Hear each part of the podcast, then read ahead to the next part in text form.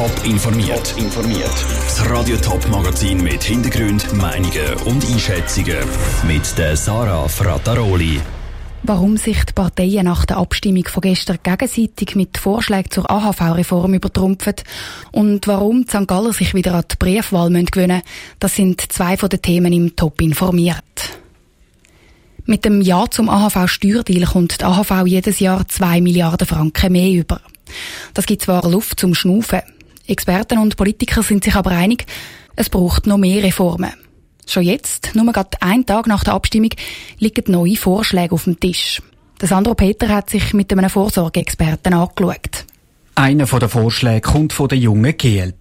Die Partei will, dass die Reichen zwar AHV-Beiträge zahlen müssen, im Alter sollen sie aber keine AHV-Rente bekommen, weil das bräuchten sie nicht. Gleichzeitig will die junge GLP das Rentenalter nach auf 67 aufschrauben.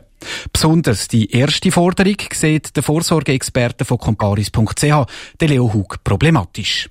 Rentenalter auf 67 muss man leider als realistisch anschauen. Dass man jetzt Geld ähm, einfach dort holen will, muss möglicherweise ist oder sicher auch ist, finde ich nicht sehr gut. Denn wir sind ja da an einem grossen Projekt, der AHV. Es geht um Vorsorge.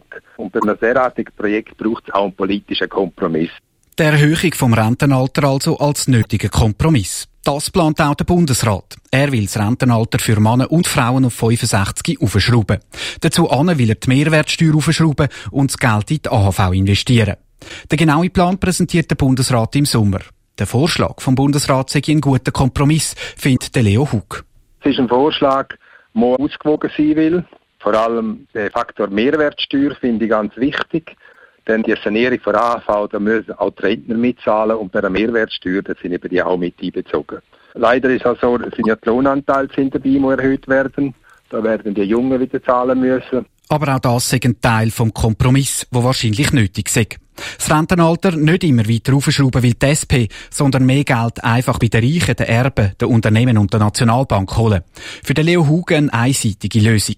Und auch der Vorschlag von der SVP, dass das Geld, wo schon um ist, umverteilt wird, sei nicht so einfach. Die SVP will zum Beispiel 1 Milliarde Franken von der Entwicklungshilfe wegnehmen und in die AHV stecken. Man müsste ja dann auch das Argument haben, warum man so anders Geld wegnimmt. Das würde ja heißen, dass man irgend so Geld ausgibt, das völlig unnötig ist.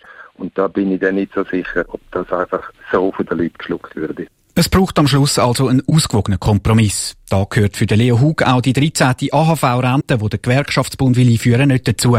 Der SGB lanciert eine Initiative dazu im Herbst. Die Vorschläge, die im Raum stehen, sind vielseitig. Für den Experten ist klar, es muss schnell weitergehen mit der AHV-Reform. Der Beitrag von Sandro Peter. Die 2 Milliarden Franken Zustupf aus dem AHV-Steuerdeal sind auch für den Bundesrat nur ein kurzes Aufschnaufen. Bei der aktuellen Entwicklung macht AHV schon in gut 10 Jahren wieder ein Defizit von 5 Milliarden Franken im Jahr. In St. Gallen gibt es eine Zwangspause beim E-Voting. Bei der nächsten kantonalen Abstimmung müssen Stimmbürger wieder auf den Brief oder auf die Urne umsteigen. Das E-Voting-System aus Genf ist gestern nämlich zum letzten Mal zum Einsatz gekommen. Die Hoffnungen liegen jetzt auf dem E-Voting-System der Post. Das muss aber noch ein paar Hürden nehmen, bis es dann tatsächlich zum Einsatz kommt. Nina Lufrey. Ein paar Klicks und schon ist die Stimme abgegeben. Das E-Voting wird in zahlreichen Kantonen getestet. So ist es auch gestern wieder zum Einsatz gekommen. Der Kanton St. Gallen wird aber das System wechseln. Das, weil Genf ihr System nicht weiterentwickeln. Mit dem alten System will der Kanton St. Gallen nicht weiterfahren, so der Staatssekretär Ganisius Brun. Wir hätten müssen mit dem alten Genfer-System immer bei Wahlen und Abstimmungen zwei Stimmausweise generieren und da haben wir nicht wollen.